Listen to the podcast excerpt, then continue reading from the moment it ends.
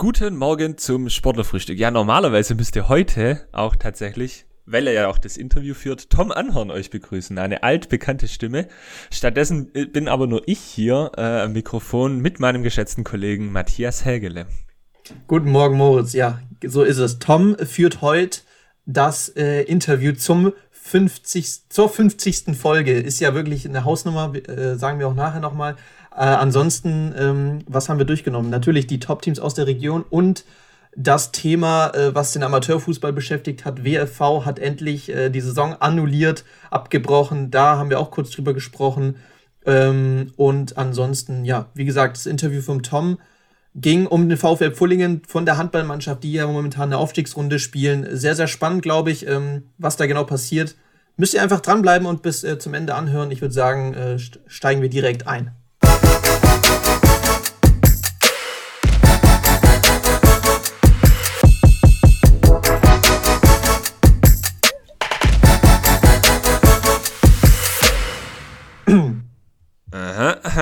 Professionell wie eh und je starten wir mit einem gemeinsamen 1, 2, 3 in die neue Woche. Wunderschönen guten Morgen nach Bad Niedernau. Ich bin zurück. Hallo Richtig. Matthias.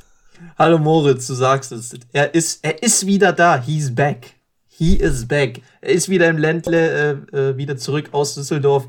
Zwar verschlafen, irgendwie anwesend, aber er ist da. Er ist da. Oh ähm, David Moritz, äh, guten Morgen auch äh, von meiner Seite. Ich glaube, wir haben schon den Folgentitel. Zwar verschlafen, aber er ist anwesend. ja, stimmt, so, so kann man es nennen. Aber äh, ja, eigentlich können wir es so nicht nennen, weil wir haben wieder ein Interview. Wir haben wieder ein stimmt. Interview, was ja eigentlich das große Thema dieser Folge ist. Ähm, zwar haben wir haben es nicht geführt. Zum Jubiläum wollten wir eigentlich wieder zu dritt am Start sein. Aber Tom hat, äh, was heißt Jubiläum? 50. Folge ist schon eine Hausnummer, kann man schon sagen. Ja, ist Deswegen, auf jeden Fall eine Hausnummer, aber es ist kein Jubiläum, weil das Jubiläum ja. wird sein in zwei oder drei Wochen. Zwei, drei Wochen, ja. Dafür äh, hat Tom sich äh, dem Interview mal gewidmet und äh, jemanden vom VfL Pfullingen, von den Handballern, ähm, eingeladen und gequatscht. Du weißt da ein bisschen mehr, richtig? Ganz genau. Ähm, es handelt sich um Daniel Brack. Das ist der Trainer der Männer 1 des VfL Pullingen, die kommende Woche in den Betrieb wieder einsteigen, in den äh, Spielbetrieb, denn es gibt unter allen Drittligisten im Handball in Deutschland eine Aufstiegsrunde. Und der VfL Pullingen hat sich äh, fristgerecht vor einigen Wochen dort äh, angemeldet zu dieser Aufstiegsrunde und nimmt am äh, Aufstiegskampf in die zweite Bundesliga teil. Und äh, eigentlich hätten die Pullingers schon äh, dieses, also wir nehmen wieder am Sonntag auf, Wochenende gespielt. Äh, also im Spielplan sind schon äh, gestern am Samstag einige Spiele äh, gespielt worden, aber der VfL hatte den am ersten Spieltag frei, spielfrei. Und ähm, ja, trifft in der kommenden Woche, jetzt habe ich schon wieder vergessen, ich habe es hier noch offen, auf den TUS 04 Danzenberg und wird dann einige Spiele in der Aufstiegsrunde ähm, spielen, um am Ende vielleicht aufzusteigen. Ja, sehen wir, sind wir gespannt, sind wir auch gespannt, was der Trainer dazu sagt. Ich glaube, äh, auch ein sehr interessantes Interview für die ganze Region. Wahrscheinlich, weil wäre schon geil, wenn natürlich so eine Herrenmannschaft, Handballer, in nochmal eine Liga aufsteigt. Ähm, wäre auch sensationell. Genauso sensationell waren äh, eigentlich auch ein paar Teams aus der Region unterwegs. Ähm, TSG Balingen habe ich mir wieder angeschaut. Die haben. Ey, es gab einen Sieg endlich, endlich mal wieder gewonnen. Aber irgendwie muss das ja auch mal her. Also wenn nicht gegen Bayern Alzenau, tut mir leid, äh, Richtung Bayern, äh, dann gegen wen dann? Also Bayern Alzenau vorletzter, ja, mit 21 Punkten meine ich. Ähm, und dann musste irgendwie auch ein Sieg her. Und erste Halbzeit sah es ja auch sensationell aus. Ich meine, erst ist lange nichts passiert und dann innerhalb von 60 Sekunden, bam, zwei Tore fand ich ja schon geil. Da kam ich ja beim Live-Tickern gar nicht hinterher. Ich habe das zweite Tor irgendwie nur vom Kommentator irgendwie mitbekommen. Anscheinend war dann Handspiel mit dabei, ähm, aber leider keine, äh, keine Wiederholung zu sehen. Das fand ich sehr schade. Aber ähm, ja, war geil. Dann ging es mit 2-0 in die Halbzeit. Dann zweite Halbzeit, ähnliches Bild. Erstes nicht so wirklich was passiert. Barling macht es irgendwie clever und dann innerhalb von 60 Sekunden wieder zwei Tore von Bayern Alzenau. Da war ich auch kurz so, was ist denn hier los? Und äh, dann wieder ein paar Minuten später, irgendwie 81. oder so, ähm, einfach ein taktisches Foul. Grätsche von hinten wird, äh, ich glaube, ähm, Wochatza war es, äh, von den Beinen geholt. Zack, äh, holt sich der Sechster, glaube ich, war es von Bayern als noch die glattrote Karte. Jeder Schiri hätte dann eine gelbe Karte wahrscheinlich gegeben für eine für ein taktisches Foul. Der gibt glatt rot und von dem Freistoß aus köpft dann Tim Wörle zack ins lange Eck. Äh, ähnlich wie es äh, der Kalajdzic am Abend dann gemacht hat gegen Borussia Dortmund, köpft er das Ding ins lange Eck äh, hoch äh, wie eine Bogenlampe fast ins, zum 3-2 und damit auch zum Endstand. Das haben zwar äh, hat es hinten raus ein bisschen gewackelt.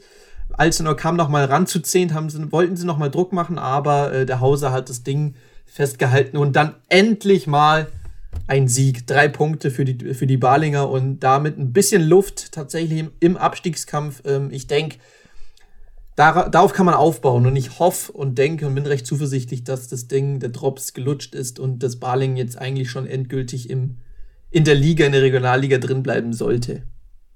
Ja. Ja, ich glaube, der Drops ist noch nicht gelutscht. Ähm, okay. Würde ich dir widersprechen. Es gibt schon noch ein paar Spiele zu spielen. Der Spieltag ist lang. Äh, ja, der Spielplan stimmt. ist lang. Äh, deswegen müssen wir da ein bisschen aufpassen. Ähm, aber wenn ich mir so die, also ich äh, habe da auch so hier die eine oder andere App, die dann eine Push-Nachricht äh, schickt, beziehungsweise äh, du schickst auch immer über Telegram dann diese äh, Meldungen ja, ja. raus. Ähm, jo, also ich glaube, man, also wenn man die Highlights von diesem Spiel zusammenfasst, dann muss man genau als Cutter drei Schnitte setzen. ähm, und, und zwar, äh, Moment, zu sehen nochmal kurz. Äh, genau, Minute 23, 24, Balingen 4-2-0 innerhalb von zwei Minuten, Minute 79, 80. Alzenau gleicht aus mit zwei Toren und Minute 85, 86 rote Karte und 3-2 für Balingen. Ja. Ja, sp spektakulär, viele Tore und ähm, das glückliche Ende auf Balinger Seite. Ja, wenn ihr euch das äh, nachlesen wollt, nochmal, könnt ihr gerne auf unserem Blog den Live-Ticker durchlesen. Äh, war ziemlich spannend, auch das zu schreiben, ähm, weil endlich mal ein Spiel war, wo was passiert ist. Es ging hin und her teilweise, da kam ich wirklich, vor allem bei den Toren, nicht richtig hinterher. Ähm, aber es hat Bock gemacht. Also kann ich nur empfehlen, schaut es euch nochmal, lest euch nochmal durch und äh, vor allem diese Minuten, die Moritz gerade angesprochen hat, waren äh, sehr unterhaltsam. Ich glaube, äh, genau. damit können wir die Balinger abschließen und äh, zum nächsten Team übergehen, was ja auch gewonnen hat, nämlich die Tussis. Ganz genau.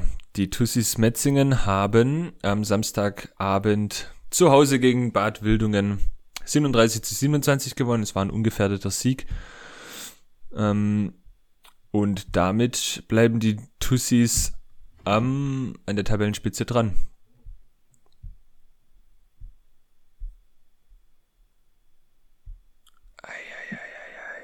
Jetzt bist du wieder da. Bist wieder da? Ja. ja. Oh, bin ich jetzt rausgeflogen, Alter. Sikerem. okay, müssen wir schneiden. Also, ähm, das letzte, was, also ich habe ja gesagt, das, das, Team, ein weiteres Team, was gewonnen hat, waren die Tussis Metzing und dann hast du übernommen, dann warst du weg. Okay, dann habe ich ja. nämlich gesagt, ähm, ja, dann dass die Tussis mal von gegen, vorne an. Genau, die Tussis haben gegen Bad Wildungen äh, 37 zu 27 gewonnen und bleiben damit in der Tabellenspitze. Es war ein recht ungefährdeter Sieg gegen ein Team aus der unteren Tabellenregion. Ja. Genau. Also damit. Ist äh, gar nicht so viel zu sagen, glaube ich mehr. Nee. Wir haben das ausführlich analysiert. Äh, wieder mal ein Sieg. Es gab zuletzt einen Unentschieden und eine Niederlage. Ähm, jo, wo es in der Saison hingeht, äh, wird man sehen. Es sind nicht mehr allzu viele Spieltage. Ähm, Tussis haben noch vier Spiele, ähm, gibt aber bisschen Unterschiede in der Anzahl der Spiele, was die Tabelle angeht. Deswegen muss man da mal abwarten, wo es dann am Ende rauskommt. Ähm, aber ich würde sagen, von den Tussis aus Metzingen können wir dann ähm, in Richtung Unistadt, in Richtung Tübingen gehen und schauen uns den Basketball an. Viel besser sogar eigentlich eher äh, nicht nach Tübingen, sondern nach Rottenburg, weil die Tigers ja seit einigen Wochen in der Volksbank Arena spielen und da waren am Samstagabend die Bayer Giants Leverkusen zu Gast. Eine Mannschaft, die in der oberen Tabellenregion angesiedelt ist, die auf Playoff-Kurs sind und damit eigentlich als Favorit ins Spiel gegangen sind. Tübingen war lange hinten dran.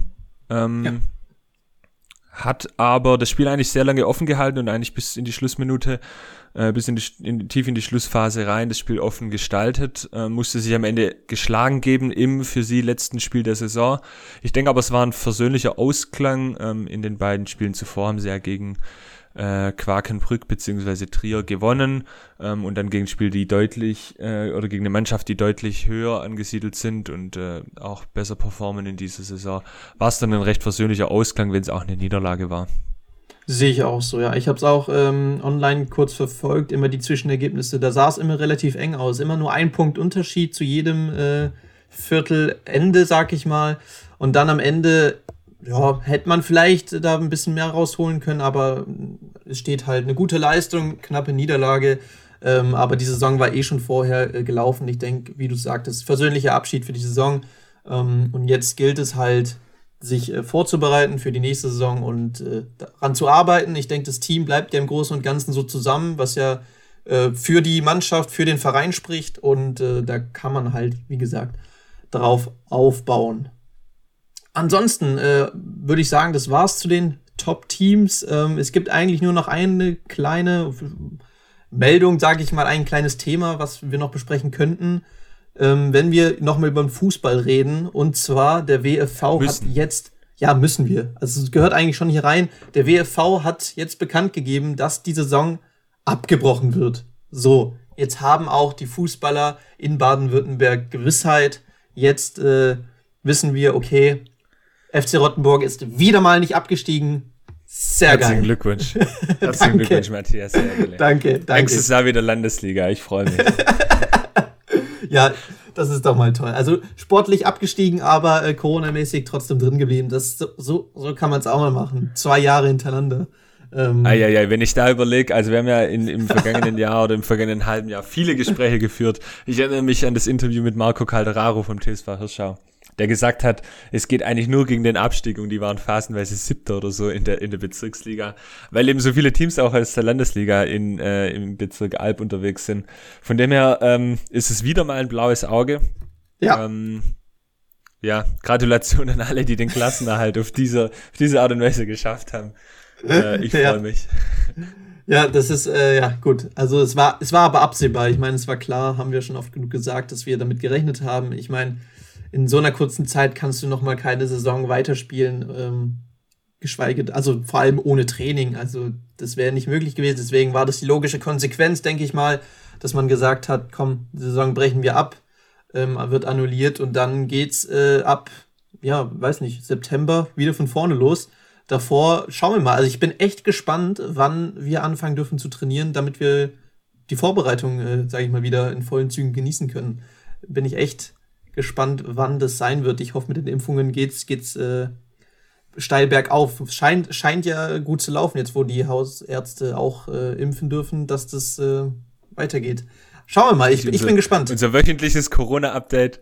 So, äh, dass es auch erledigt Richtung, ist. Genau. Also, Genau, es gibt jetzt äh, Impfungen auch bei den Hausärzten, wie wir alle mitbekommen haben. Das wird ja. sich auch positiv auf den Sport in der Region auswirken. Ja, hoffentlich. Nee, Spaß beiseite. Ich glaube, nochmal kurz zum WFV zurück. Ich denke, äh, es war zu erwarten, aber irgendwie hat es auch sehr lange gedauert, weil die Entscheidung eigentlich, wenn man mal ganz ehrlich ist, auf der Hand lag. Es gab keine ja. reelle Machbarkeit mehr in der Hinsicht. Ähm, wie diese Regelung jetzt getroffen wurde, ähm, ist spannend. Ähm, und ich finde noch viel spannender, wie in irgendeiner Form dieser Spielbetrieb und dieses ganze Konstrukt Amateurfußball wieder Fahrt aufnehmen will und soll und wann das passieren kann und was dann noch von dem übrig ist, ähm, wie wir den Sport davor kannten.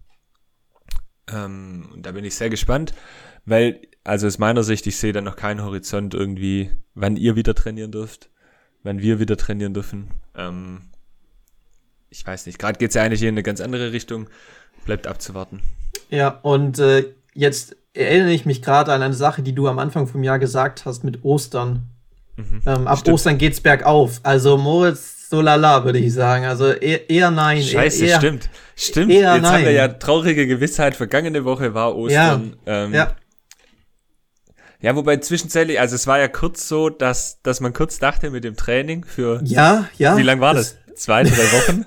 Nicht mal, ich glaube anderthalb, zwei Überleg Wochen, mal, wie traurig ist es eigentlich so? Ja, ja, ihr könnt jetzt anfangen und dann wieder, ah nein, nein, nein, hört auf, hört auf. Ja, ja, genau, genau. Und du dachtest ja ab Ostern, ja, da geht's bergauf.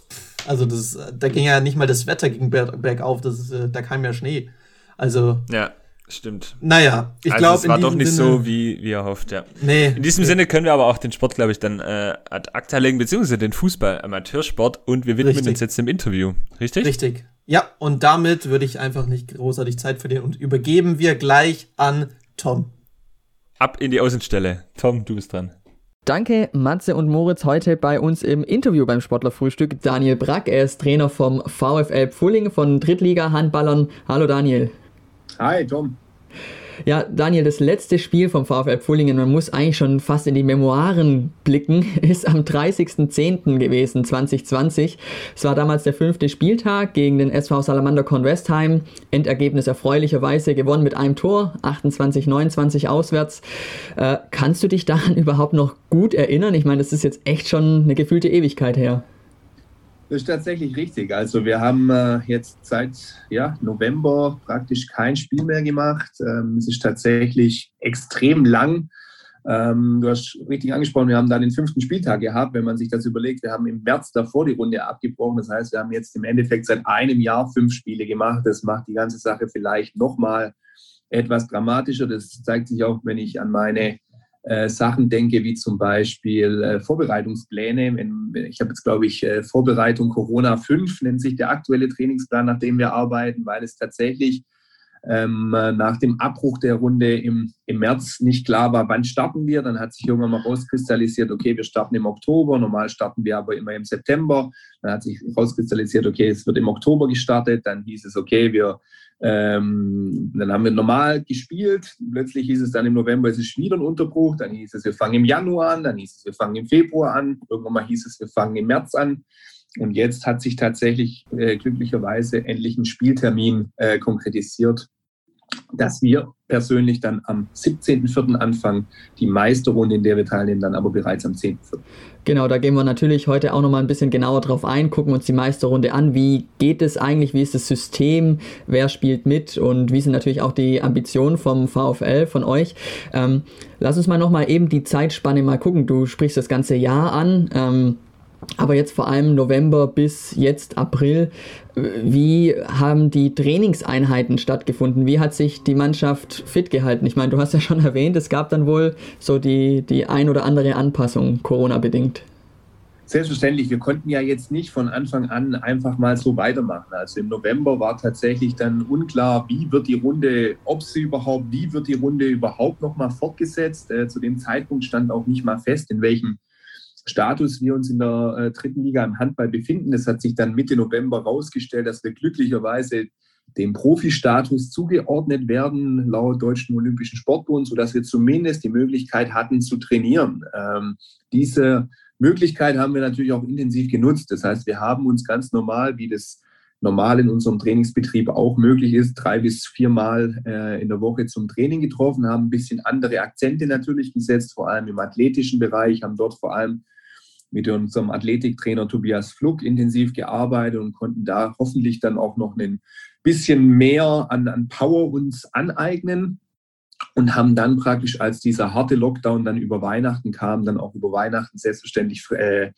ähm, ja, dann aufgehört äh, zu trainieren, weil dann auch schlicht und ergreifend das Inzidenz, die Inzidenzgefahr für alle Beteiligten zu hoch war. Als dann im Januar äh, wieder die Möglichkeit bestanden hat zu trainieren, haben wir das dann auch wahrgenommen und haben das dann tatsächlich mit Schnelltests dann wirklich auf eine sehr, sehr gute Basis gehoben. Das heißt, wir führen jetzt seitdem zweimal die Woche einen Schnelltest durch, haben da einen Hygienekonzept ausgearbeitet. Äh, da muss ich vor allem und meinem Co-Trainer äh, Tobias Stoll wirklich vielmals danken, der da sich wirklich extrem Mühe gemacht hat. Das heißt, wir machen einen äh, Schnelltest vorm Training. Bis dorthin ist auch kein Spieler mit dem anderen in irgendeiner Kontaktsituation. Das heißt, da werden Abstände eingehalten. Es wird sich da auch nicht begrüßt. Ähm, und dann wird es äh, mit einer medizinischen Hilfe von der äh, Heidrun Möck. Ähm, die nimmt dann die Tests ab und dann wird praktisch nach der 20-minütigen Wartezeit wissen wir dann, ob wir negativ sind. Zusätzlich werden jedes Mal vor dem Training von uns die Temperatur gemessen, damit wir eben wissen, okay, es ist keiner mit erhöhter Temperatur im Training. Und ich denke, dass das für uns tatsächlich eine, ein absolut positives Signal ist, dass wir jetzt in den drei Monaten, seitdem wir jetzt in dem aktiven Testen sind, keinen positiven Fall bei uns in der Mannschaft hatten und wir demzufolge tatsächlich jetzt weitestgehend äh, optimalst trainieren konnten ähm, und seit jetzt Ende Februar wieder auch ein paar Testspiele absolvieren konnten im Hinblick dann auf den neuen Saisonstart dann äh, Mitte April. Okay, das ist ja eigentlich schon ein krasses Privileg, dass man wirklich sagen kann, wir können ganz normal trainieren. Auch, ähm, ich meine, Handball ist nun mal ein Kontaktsport, ja, da ist nichts mit Abstand. Ähm, das heißt, die, die Vorbereitung, die ihr hattet, war jetzt sehr, sehr lang, aber dadurch vielleicht auch gar nicht so schlecht. Also ist, du würdest jetzt nicht sagen, dass das Team geschwächt irgendwie in die Situation, in das Meisterrennen reingeht? Also zunächst mal muss man ja sagen, dass die Regelungen für alle Mannschaften gleich sind. Also es ist ja nicht so, dass die einen trainieren dürfen und die anderen nicht, oder, sondern wir sind nun mal diesem Status zugeordnet worden und haben somit, wie du das schon richtig gesagt hast, das Privileg, trainieren zu dürfen. Ähm, Selbstverständlich ist es trotzdem ein Unterschied, ob man wie in normalen Trainingswoche ähm, auf ein Spiel am Wochenende mit 34 Spieltagen zum Beispiel dieses Jahr hintrainiert oder ob man nicht weiß, ob man in vier Wochen, in acht Wochen, in zwölf oder gar nicht mehr dieses Jahr spielt. Das macht natürlich häufig so den Trainingsbetrieb auch etwas langatmig, ähm, wenn man dann auch als Trainer dann in, in Bereichen arbeitet, wo dann schnell heißt, normalerweise müssten wir jetzt eigentlich schon schneller vorankommen. Jetzt machen wir aber auch nochmal eine Woche extra und dann wird es teilweise tatsächlich äh, für die Spieler auch recht langatmig, sich da weiterhin für jedes Training zu motivieren und heiß zu machen, weil, und wir sind alles zielorientierte Menschen, vor allem im Spitzensport, ähm, dass wir da ähm, ja diese, diesen Hunger auf Erfolg, diesen Hunger auf Einsatzbereitschaft, dass wir den aufrechterhalten können. Das ist nicht selbstverständlich. Da muss ich tatsächlich meiner Mannschaft ein Kompliment machen, dass wir das immer durchgezogen haben, ähm, uns da auch tatsächlich wenig Probleme in der Richtung gab, dass da viele gesagt haben, oh, es geht jetzt nicht oder oh, ich kann mich jetzt nicht mehr motivieren. Das war gar nicht der Fall, sondern wir haben dieses Privileg tatsächlich genutzt. Das muss man einerseits sagen. Und trotzdem sind ja die ureigensten Eigenschaften, die uns als Teamsportler eben dann auch auszeichnen. Ähm, ja, Stichwort vielleicht mal äh, es ist schon bei uns äh, nicht unüblich, dass wir gerne auch mal nach dem Training ein Bierchen trinken miteinander. das hast du jetzt aber nett gesagt. ja, was soll ich sagen? Ja, dass das natürlich schön, äh, wegfällt. Also das braucht man auch nicht irgendwie schönreden, sondern äh, es gibt eben aktuell diese Option nicht, sondern wir treffen uns zum Training. Du hast vollkommen recht. Wir sind ein körperkontaktorientierter Sport, berühren uns dabei auch und trotzdem ist es uns im Endeffekt versagt, ähm, danach dieses gemeinschaftliche Sit-in zu haben. Und das hat natürlich schon ein Stück weit gefehlt. Und ähm, ja, also wir freuen uns auch, wenn die Normalität wieder einkehrt. Gerade wenn man auch nur an das Zuschauerthema denkt, das ist, denke ich, für jeden Sportler in unserem Leistungsbereich das Salz in der Suppe vor teilweise 800 bis 1000 Leuten seine Leistungsfähigkeit zu präsentieren und da nicht nur äh, und das jetzt despektierlich zu meinen, vor ähm, Aufbauteam oder vor Verantwortlichen zu spielen. Das ist nicht das Ziel, wegen was wir alle diesen Sport betreiben. Ja, ja, definitiv. Ich meine, jetzt gibt es ja die, die Hoffnung am Ende des Tunnels. Wir hatten es jetzt schon ein paar Mal angesprochen. Es gibt dieses Aufstiegsturnier. Ähm, das hat jetzt am Wochenende angefangen, kann hoffentlich auch durchgezogen werden. Ähm, da wurden natürlich auch ganz, ganz viele verschiedene Hygienemaßnahmen berücksichtigt, dass das wirklich stattfinden kann. Es ist insgesamt ein Turnier mit 14 Mannschaften. Die sind aufgeteilt in Gruppe A, Gruppe B. Ähm, sprich sieben, sieben Mannschaften pro Gruppe. Man hat sechs Spiele, drei zu Hause, drei auswärts. Die ersten vier kommen dann in die Zwischenrunde. Ähm, dann spielt man quasi gegen, gegen das Team aus der anderen Gruppe. Der Sieger kommt in die Finalrunde und die zwei Gewinner steigen dann auf. ist das so richtig erklärt? So in aller Kürze. Besser, besser kann man es nicht erklären, hätte ich selber nicht besser hinbekommen. Okay, ja, das, also es ist schon so ein bisschen komplex und lädt natürlich auch ein, relativ schnell so ein bisschen auch schon in die Zahlenspielerei zu gehen. Ja, es sind nur sechs Spiele, die ersten vier kommen weiter. Ähm, ist es auch schon so in den, in den Köpfen von der Mannschaft drin, dass man sagt, okay, wir müssen wirklich um jedes Tor kämpfen, weil das kann letztendlich entscheidend sein in einem direkten Vergleich oder auch in einem Torverhältnis? Komm, ich vielleicht nächste Woche mal ins Training vorbeikommen, um äh, eine Ansprache zu halten. Ja, es ist tatsächlich, äh, du beschreibst die Situation perfekt. Die äh, Ausgangssituation ist so, wir haben sechs Spiele in dieser äh, ersten Gruppenphase, was sich viel anhört bei äh, sieben teilnehmenden Mannschaften in dieser Gruppe, dass vier weiterkommen. Wenn man aber berücksichtigt, dass von diesen sieben Mannschaften eben ähm, ja, die sieben Mannschaften in dieser Meisterrunde teilnehmen, die eben auch am erfolgreichsten in der Runde sind. Also das heißt, es sind eben die sieben Top-Teams aus der Drittliga Mitte und aus der Drittliga Süd. Es ist eben alles andere als eine Selbstverständlichkeit davon auszugehen, da unter den ersten vier zu landen, ähm, sondern man muss da und auch da äh, zitiere ich wieder dich gerne, um jedes Tor kämpfen und vom ersten Tag an bereit sein zu wissen, okay, wir müssen heute etwas Besonderes liefern dass wir hier erfolgreich sein können. Ähm, und dazu zählen viele, da kommen viele Kleinigkeiten, spielen da ein Stück weit mit rein. Ich erinnere beispielsweise an den Spielplan. Wir haben jetzt, ähm, während die äh, während am 10. Jahr die Runde begonnen hat, haben wir erst unser erstes Spiel am 17. Das ist sicherlich kein unbedingter Vorteil für uns, dass wir ausgerechnet am ersten Wochenende, wo sich alle Mannschaften nochmal irgendwie so finden, eintufen, gleich ein freies Wochenende haben. Auch das letzte Wochenende mit, äh, ist eine englische Woche. Dort spielen wir in Willstedt, die davor den Mittwoch dann als die Mannschaft, äh, die dann aussetzt haben, sodass unser Spielplan alles andere als optimal ist. Aber wir müssen tatsächlich diese diese Sache, die, die einmalig vielleicht äh, in der Historie der dritten Liga im Handball ist, so annehmen und sagen, okay, jedes Spiel ist für uns ein Endspiel und ähm, ja, wir sind heiß, diese Runde so positiv wie möglich abzuschließen. Ganz klar. Wie wurden denn die Mannschaften da ausgewählt? Also ich habe es mir auch mal angeschaut, auch äh, verglichen mit der Tabelle. Zum Beispiel der TV Blochingen war jetzt ähm, nach den fünf Spielen eben noch vor euch, ist aber jetzt nicht mit dabei in der Aufstiegsrunde. Also grundsätzlich mal war es so, dass ähm, sich aus den vier Staffeln, dritte Liga Süd, Mitte, Nordwest, Nordost, konnten sich alle Mannschaften für diese Meisterrunde melden. Ähm, damit waren allerdings bestimmte Voraussetzungen verknüpft. Beispielsweise musste man ähm, die Lizenzunterlagen für die zweite Liga abgeben. Das heißt, es durften nur Mannschaften teilnehmen, die sich praktisch auch dazu bereit erklärt haben, bei einem potenziellen Aufstieg dann auch das Abenteuer zweite Liga anzunehmen. Wenn man die Voraussetzungen, die so wir beispielsweise in Pfullingen haben, mit einem durchschnittlichen Zweitligateam vergleicht, da reden wir nicht von anderen Ligas, sondern reden wir von einer anderen Galaxie. Also wenn man Etats in der äh, zweiten Liga anguckt, wir bewegen uns da jenseits der, bei den schlechtesten Mannschaften jenseits der 500.000 Euro, bei den besten Mannschaften jenseits der 2 Millionen. Ähm, wenn wir das mit Pullingen vergleichen, haben wir noch nicht mal das ein Drittel oder äh, nicht, ja, definitiv nicht die Hälfte, eher ein Drittel von dem zur Verfügung, was eben so das schlechteste Dritt äh, Zweitligateam zur Verfügung hat. Und das knüpft natürlich dann auch an Trainingsbedingungen. Ähm, wir trainieren aktuell, äh, aktuell viermal die Woche, wenn der Spielbetrieb wieder geht, dreimal plus Spiel. Ähm, ich habe jetzt Berichte von Konkurrenten von uns aus dieser Meisterrunde gelesen, die davon gesprochen haben, dass ihnen ein strategischer Nachteil entsteht, weil sie kein Vormittagstraining im Vergleich zur Konkurrenz durchführen können.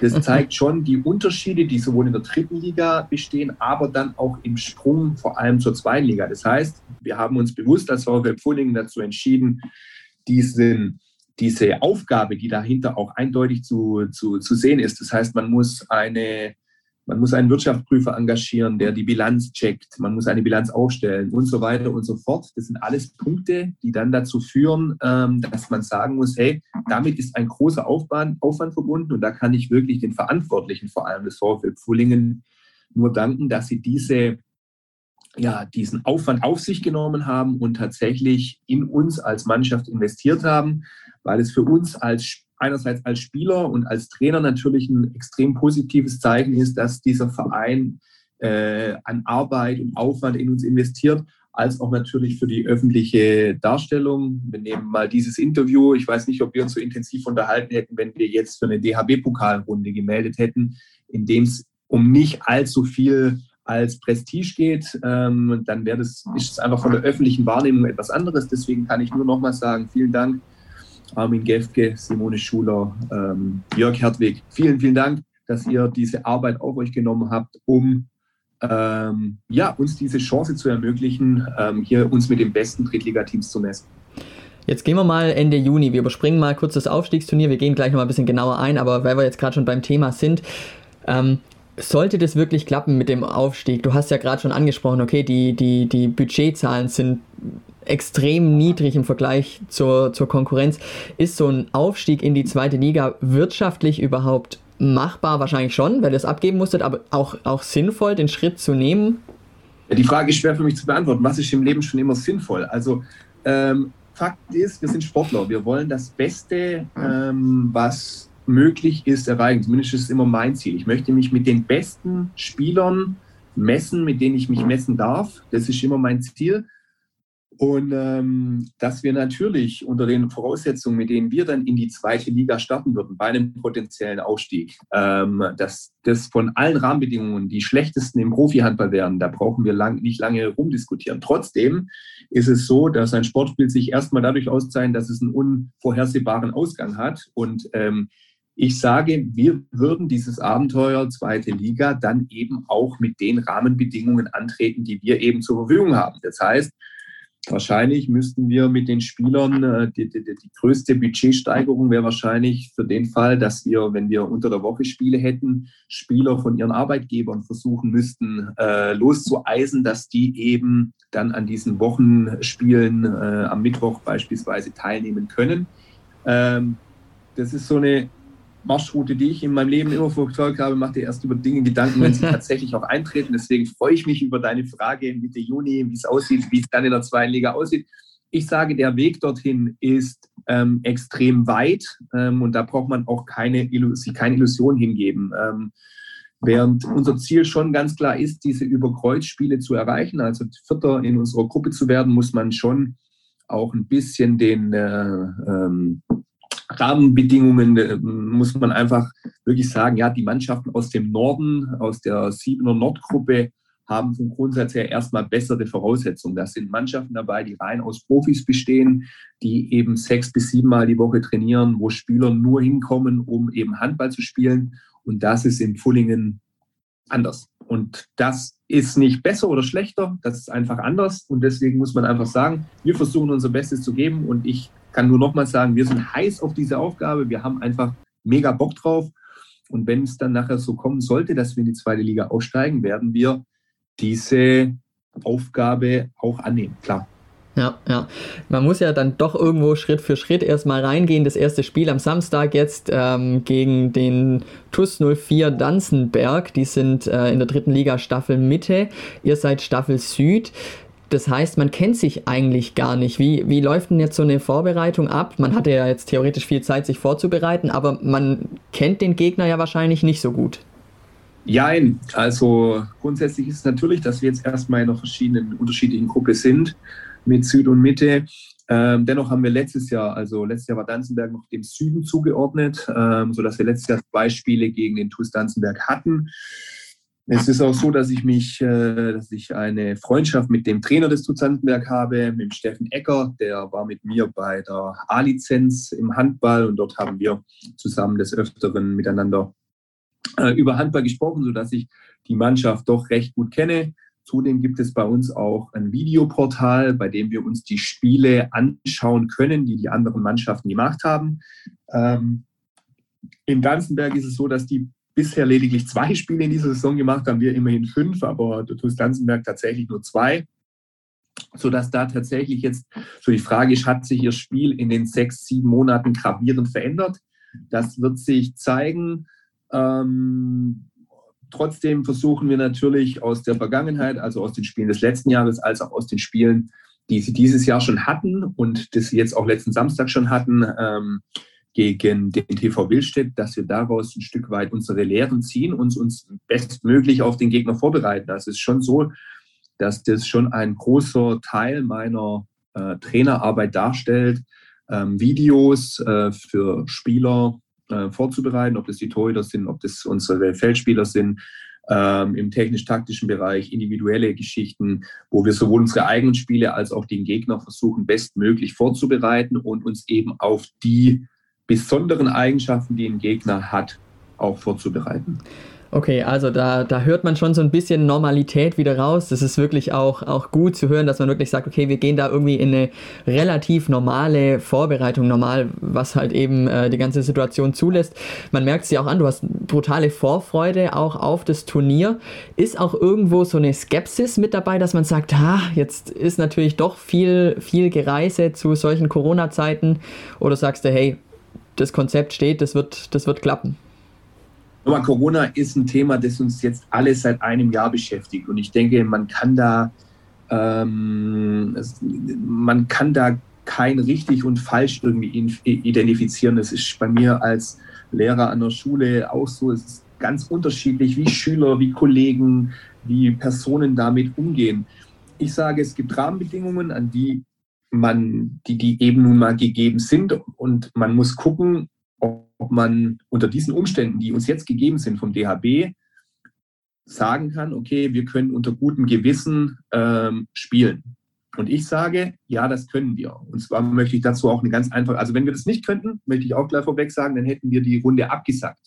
Weil wir gesagt haben, passiert in der dritten Liga nichts, es gibt keine Absteiger. Dann hätten wir gesagt, nee, dann findet diese Runde eben ohne den VfB Pfullingen statt. Wir haben uns aber bewusst dagegen entschieden, weil wir das Infektionsgeschehen durch diese Tests, die wir durchführen, für uns persönlich sogar als tendenziell reduziert ansehen. Also ich sage immer, wer sich nicht testet, da ist die Gefahr eher größer, dass was passieren kann. Bei uns ist es so, wer sich zweimal die Woche testet, ist die Gefahr, dass wir untereinander uns infizieren, deutlich verringert im Vergleich zu einem Normalkontakt, den man vielleicht hätte, wenn man sich nicht testet.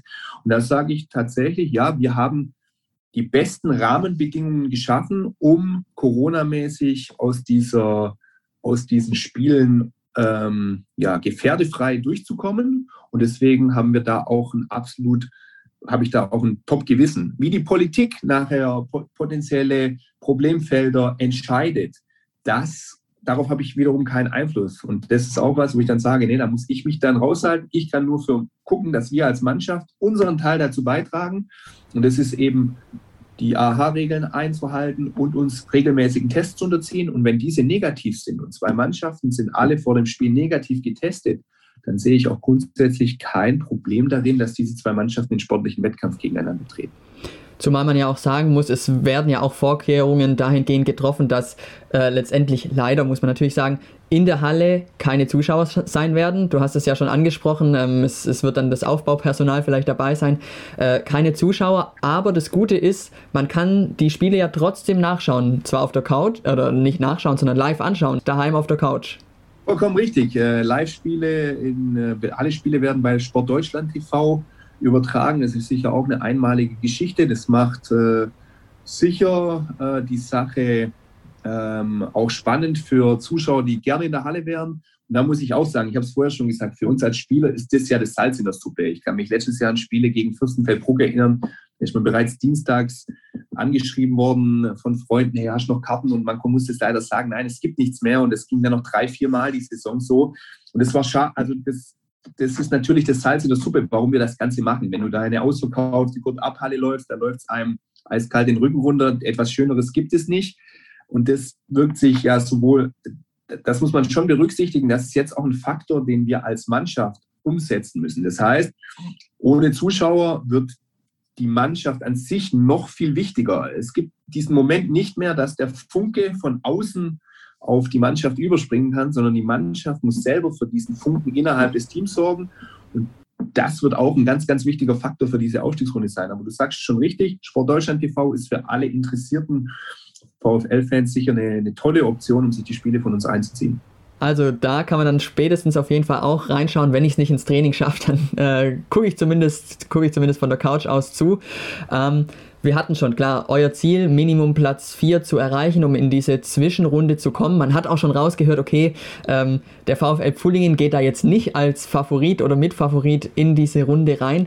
Was würdest du sagen, wer ist einerseits in deiner Gruppe oder in eurer Gruppe, andererseits aber auch allgemein bei den 14 Mannschaften so ein Aufstiegsfavorit? Also so meine Einschätzung sieht so aus, dass schon die Mannschaften aus Danzenberg und Krefeld bei uns äh, die Top-Favoriten in der Südgruppe sind. Für mich insgesamt sind die Mannschaften aus ähm, Rostock, Hagen und Potsdam, die drei, Hildesheim, die vier würde ich äh, insgesamt, also die sind alle vier dann in der Nordgruppe, würde ich dann schon als Top-Favoriten auf den Bundesliga, Zweitliga-Ausstieg dann einschätzen. Aber, und das ist tatsächlich ja das Spannende, es ist halt nicht eine äh, 36 oder 34 Spieltage-Saison, sondern ähm, auch in den Überkreuzspielen hat man einen guten Tag, hat man einen schlechten Tag, äh, dann kann es auch ganz schnell vorbei sein.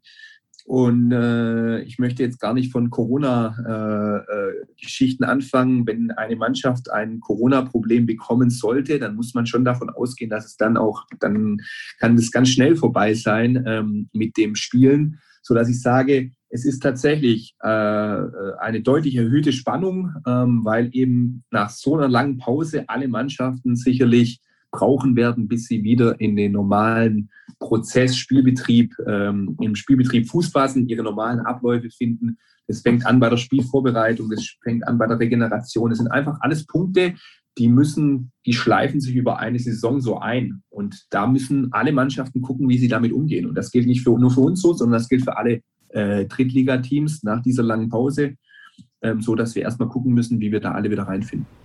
Ja, du hast es vorher so ein bisschen als Nachteil aufgefasst oder gesagt, dass ihr eben nicht am Wochenende gespielt habt, sondern jetzt erst am, am Samstag dann. Kann aber eigentlich auch ein Vorteil sein, oder? Danzenberg, gut, ist dann vielleicht schon ein bisschen eingespielt, aber ihr könnt sagen, okay, schaut mal, so haben die die 60 Minuten gespielt, ähm, da können wir uns jetzt vielleicht auch ein bisschen besser drauf vorbereiten. Ja, also das stimmt. Wir haben tatsächlich dieses Spiel Vorbereitung. Ähm, Andererseits schlafen ja alle nicht auf dem Baum. Also alle haben Testspiele, wo auch Videos gemacht werden. Das heißt, es geht jetzt schon der Videoaustausch los. Du hast recht, wir haben jetzt tatsächlich ein Pflichtspiel von dieser Mannschaft, live auf Video äh, und können das auseinanderpflücken, während die von uns vielleicht nur Testspiele haben. Das macht schon einen Unterschied. Nichtsdestotrotz wird dieser Prozess, sich in eine Runde reinzufinden, der ist, am ersten Spieltag ist immer die Erfolgswahrscheinlichkeit für das Außenseiterteam am größten. Und ich sehe uns im Spiel gegen Danzenberg grundsätzlich mal als Außenseiter und dadurch, dass die schon ein Spiel haben, ist es schon ein gewisser Vorteil, dass die eben schon diese Nervos Anfangsnervosität, dieses in den Prozess kommen, schon ein Stück weit abgelegt haben, während wir uns da unseren Weg noch suchen müssen. Und ja, äh, nichtsdestotrotz, es macht jetzt auch keinen Sinn, sich über den Plan äh, damit äh, negativ auseinanderzusetzen, weil wir es nicht ändern können. Und wir ändern nur die Dinge, die wir ändern können. Und das ist, wir müssen mit einer hundertprozentigen Bereitschaft und Emotionalität an die Sache rangehen und diese Aufgabe, die uns dargestellt wird, tatsächlich als historische Chance betrachten. Das heißt, wir schalten alle am Samstag sportdeutschland.tv ein. Äh, los geht's, 20 Uhr? Das ist richtig, ja. Genau, dann ähm, wissen wir also alle, was wir Samstagabend äh, machen werden. Bevor wir hier jetzt ähm, zu Ende gehen mit dem Interview, haben wir noch äh, drei Songs, die wir natürlich gerne von, von dir hätten, um sie bei uns in die Spotify-Playlist mit reinzunehmen. Ähm, können deine Lieblingssongs sein, können irgendwie Songs sein, die der Mannschaft einen Push geben, ähm, Lieblingslied von der Familie, keine Ahnung. Also da darfst du dir jetzt frei auswählen, was du reinvoten willst. Ja, das ist tatsächlich, ich habe mir vorher schon meine Gedanken gemacht. Also was ich auf jeden Fall wählen werde, ist äh, U2, ähm, It's a Beautiful Day, äh, ist auf jeden Fall unter meinen Favoriten. Dann würde ich ähm, Superheld von Rob und Chris würde ich noch wählen. Okay, sagt mir gar nichts. ja, sehr spannender Song. Okay. Und dann würde ich noch als letzten Song Party Rock Anthem nehmen. LMFAO. Genau. Das sagt mir dann doch wieder was. Sehr gut. Dann ähm, bedanke ich mich. Daniel Brack, Trainer vom VfL Pfullingen, wünsche natürlich alles Gute für die Aufstiegsrunde und wer weiß, vielleicht unterhalten wir uns ja in ein paar Wochen und ich darf zum ähm, sensationellen Zweitliga-Aufstieg gratulieren. Ja, Tom, würde mich sehr freuen. Vielen Dank, hat viel Spaß gemacht. Bis dann, ciao, ciao. Ciao. Ja, und das war's dann auch von der 50. Folge vom Sportlerfrühstück. Mein Name ist Tom Anhorn. Euch eine schöne Woche. Ciao, ciao.